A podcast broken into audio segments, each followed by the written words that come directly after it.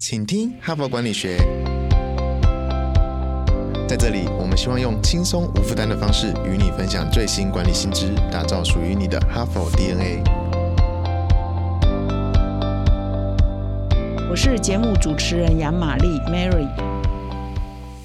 大家好，欢迎来到今天的 Podcast。那本周呢，我都在倒数哈，所以如果你礼拜一到礼拜四都听过的话，请你再忍耐一下哈。我在倒数第一百周，本周呢是我们 Podcast 开播以来第九十九周。那各位听众都知道嘛，我们每一周呢是一个主题，所以九十九周到目前为止，也就是我们有九十九个主题了。不过没关系，《哈佛商业评论》已经创刊一百零一年了哈，这文章呢真的是超级的多啊！不管是企业的组织管理啊、职场啊、家庭啊，或者是人生啊，如何平衡，各种主题都很多哈，所以应该我们永远不缺主题啦。那所以下一周呢，我们就要进入第一百周的主题，那也会播出第五百集哈，所以请各位听众呢持续锁定我们的节目。那我也要邀请各位听众，如果你喜欢我们的节目，肯定我。我们的节目的话，请到说明栏点击赞助连结，就可以赞助我们的节目。本周的主题呢，要来谈谈如何度过难关，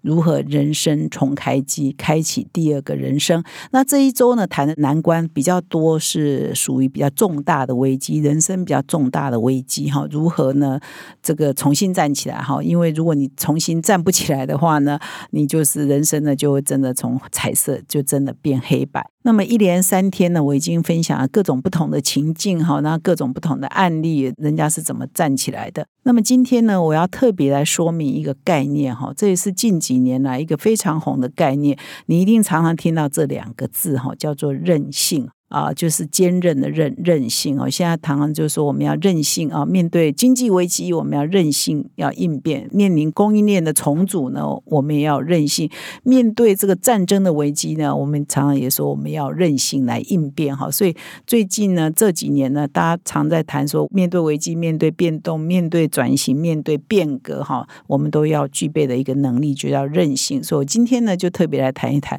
到底什么是韧性啊？韧性这件事情。到底应该怎么解读？到底韧性呢？跟我们啊面对危机、面对难关、重新站起来有什么重要性？哈，所以今天好好来跟各位谈一谈。哈帕工商时间，CEO 领袖高阶经理人最宝贵的一堂课程分享，远见天下文化领导影响力学院即将开课。我们邀请到郑崇华董事长、吴敏球董事长、宣明志董事长、林错误邱强博士首度授课。IBM 大中华区前董事长暨首席执行总裁钱大群来担任课程总导师，更邀请到洪兰老师来担任客座教授。共八天的课程，大师亲授经营心法，以最前瞻的视野分享珍贵的实战经验。领导影响力学院第一期典范课程将于六到八月进行，实体线上课程各限四十个名额，最后席次即将满班，现在就到资讯栏点击报名上课，我们期待你的加入。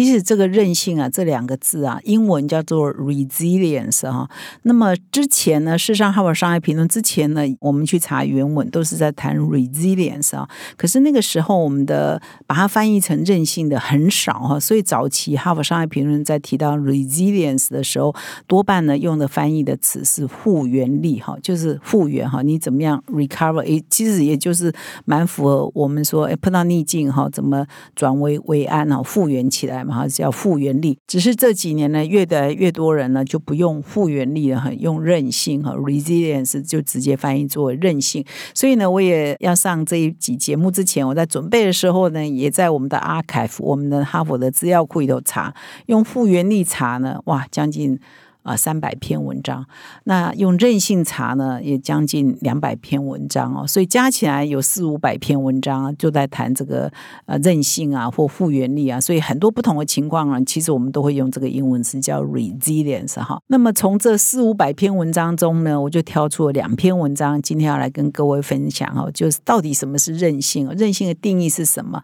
以及我们又不要滥用韧性哦，不要误用韧性哦，就什么东西呢，就讲韧。性哈，所以这个有一点反差了哈，有一点先来厘清什么是韧性，然后又来提醒不要滥用韧性哈。这一共两篇文章跟各位来做分享。那第一篇呢是比较早一点点的文章哈，其实因为哈佛商业评论谈的一些是管理嘛，也没有什么时效性，也没有什么新闻性，所以我用早一点的文章来说明，没有什么问题哈。所以我找的第一篇文章就是在谈说，到底什么是韧性呢？他下了一个定义呢，就是建设性的危机处理法则哈，就是任性哈，就是你任性就是当你发生了危机的时候，面临跌到谷底的时候，你的第一个反应是什么呢？啊，不是发出不平之名。啊，也不是默默的承受哦，这些都没有办法帮你脱离低潮，更何况说要让你继续前进呢？哈，所以呢，不是不平之鸣，不是每天他们愤恨不平，也不是默默承受，而是要把这种负面的经验呢，转化成为有意义的行动哈，或者是教训呢，或者是一个方向啊。所以它这叫心理的复原力哈，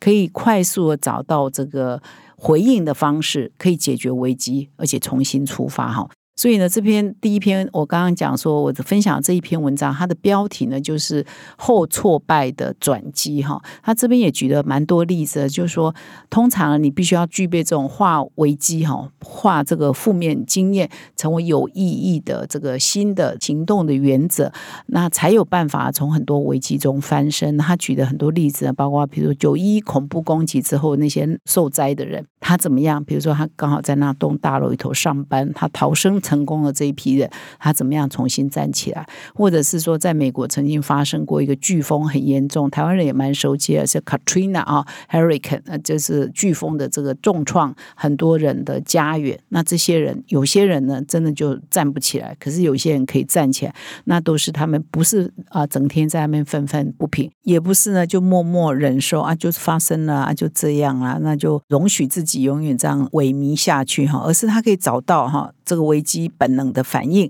然后找到这个重新出发的方向。化解危机的这个能量哦，他才有办法重新站起来。所以，我们一般讲韧性呢，就是面对危机之后如何转危为安的那个心理状态，以及你采取行动那种比较正向的那种状态哈。这边举很多例子啊，这篇文章，比如说啊，他大到说你是有生命受威胁，比如九一这种恐怖攻击；小到说啊，比如说公司里头同事进公司有三个人，结果其他两个人升迁你没有，这种也是一种比较小的挫败哈。这可可能对很多人是很大了，但是跟那种生死比起来，这真的算是小挫败。那面对这种状况，你也是需要这个 resilience 哦，就是这种韧性的，你才有办法面对这种也是算是一个小危机哈。你怎么度过去？以后呢？你可能几年后你的位置呢是这同一梯里头最高的都有可能嘛。如果你可以转为为安，变成激励你的力量，而不是你在那边觉得愤恨不平，老板偏心，老板不公平哈。你如果只是陷入那种负面的情绪，那也没有什么帮助，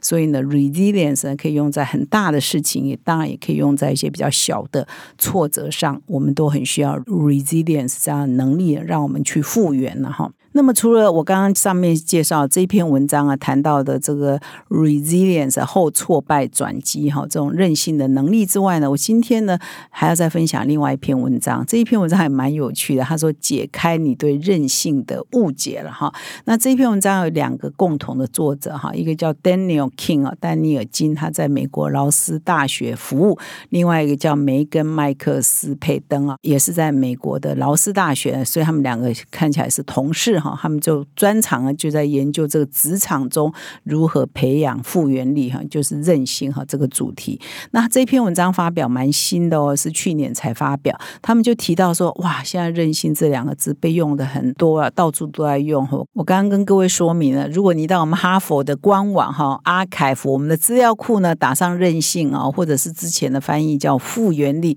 你可以找到将近五百篇文章哈，都是用这个主题写的，相当的多。我们呢提到企业哈要面对不稳定的市场、不确定的未来哈，经济前景变动很大，我们就会强调企业需要韧性。我们呢面对人生哦，人生各种逆境啊，有挫折啊，有意外、有打击啊，有低潮啊，我们也是需要韧性哈，才能够重新站起来哈。我们上半部分享的那篇文章就是在谈这个概念。可是呢，呃，到最后呢，好像变成说哇，韧性呢就是一个必要条件，韧性呢就是代表就是坚强。代表这个勇敢哈。而且呢，我们所有的企业呢，就好像会认定说，我们每一个员工呢都要具备韧性。所以到最后这篇文章就在指出说，诶，那他有一点担心哦，韧性这两个字呢，就变成是一种剥削哈。一种过度被吹捧的一个现象，剥削什么呢？就剥削员工嘛，就觉得我们的员工就要任劳任怨哈。我们的员工呢，就要坚强面对任何的挫折跟挫败哈。那这一篇哈佛的文章呢，就引用了《纽约时报》杂志哈 （New York Times Magazine） 的一个作者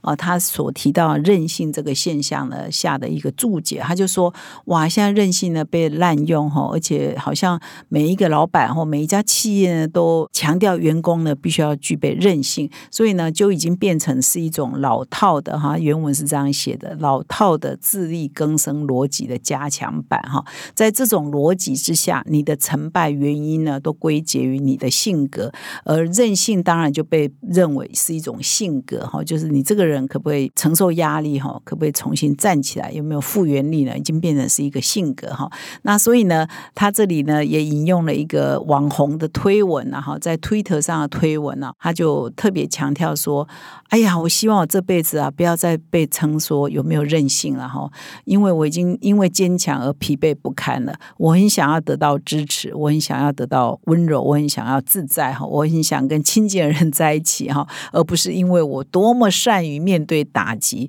或受到多少次打击而被表扬哈。所以这也是一种新生的吐露，意思说，好像任性这个字哈被过度强化到我们每个人呢都要像钢铁铁人一样哈。如果你没有办法像钢铁人一样有坚强的意志哈来面对各种挫败的话，好像我们就是一个。loser 哈，就是一个 loser 哈，所以某一种程度就已经又被过度的夸大啊，它的重要性啊，所以这里要出现一点反思啊哈，就是我们都很强调说我们在面对变局、面对变革呢、面对挫折，我们都需要韧性哈，resilience。可是呢，我们是不是又过度强调它的重要性，以至于忽略了其实我们也要有完善的制度啊，完善的一些，如果我们在职场上有一些设计啊，一些制度的。设计可以保护我们，而不至于说哦，我们就是每天呢要出去带着钢盔，面对各种变局，好像你要坚强起来是应该的哈，而没有得到很好的保护哈。所以这里呢提出了一些反思哈，也是可以给大家来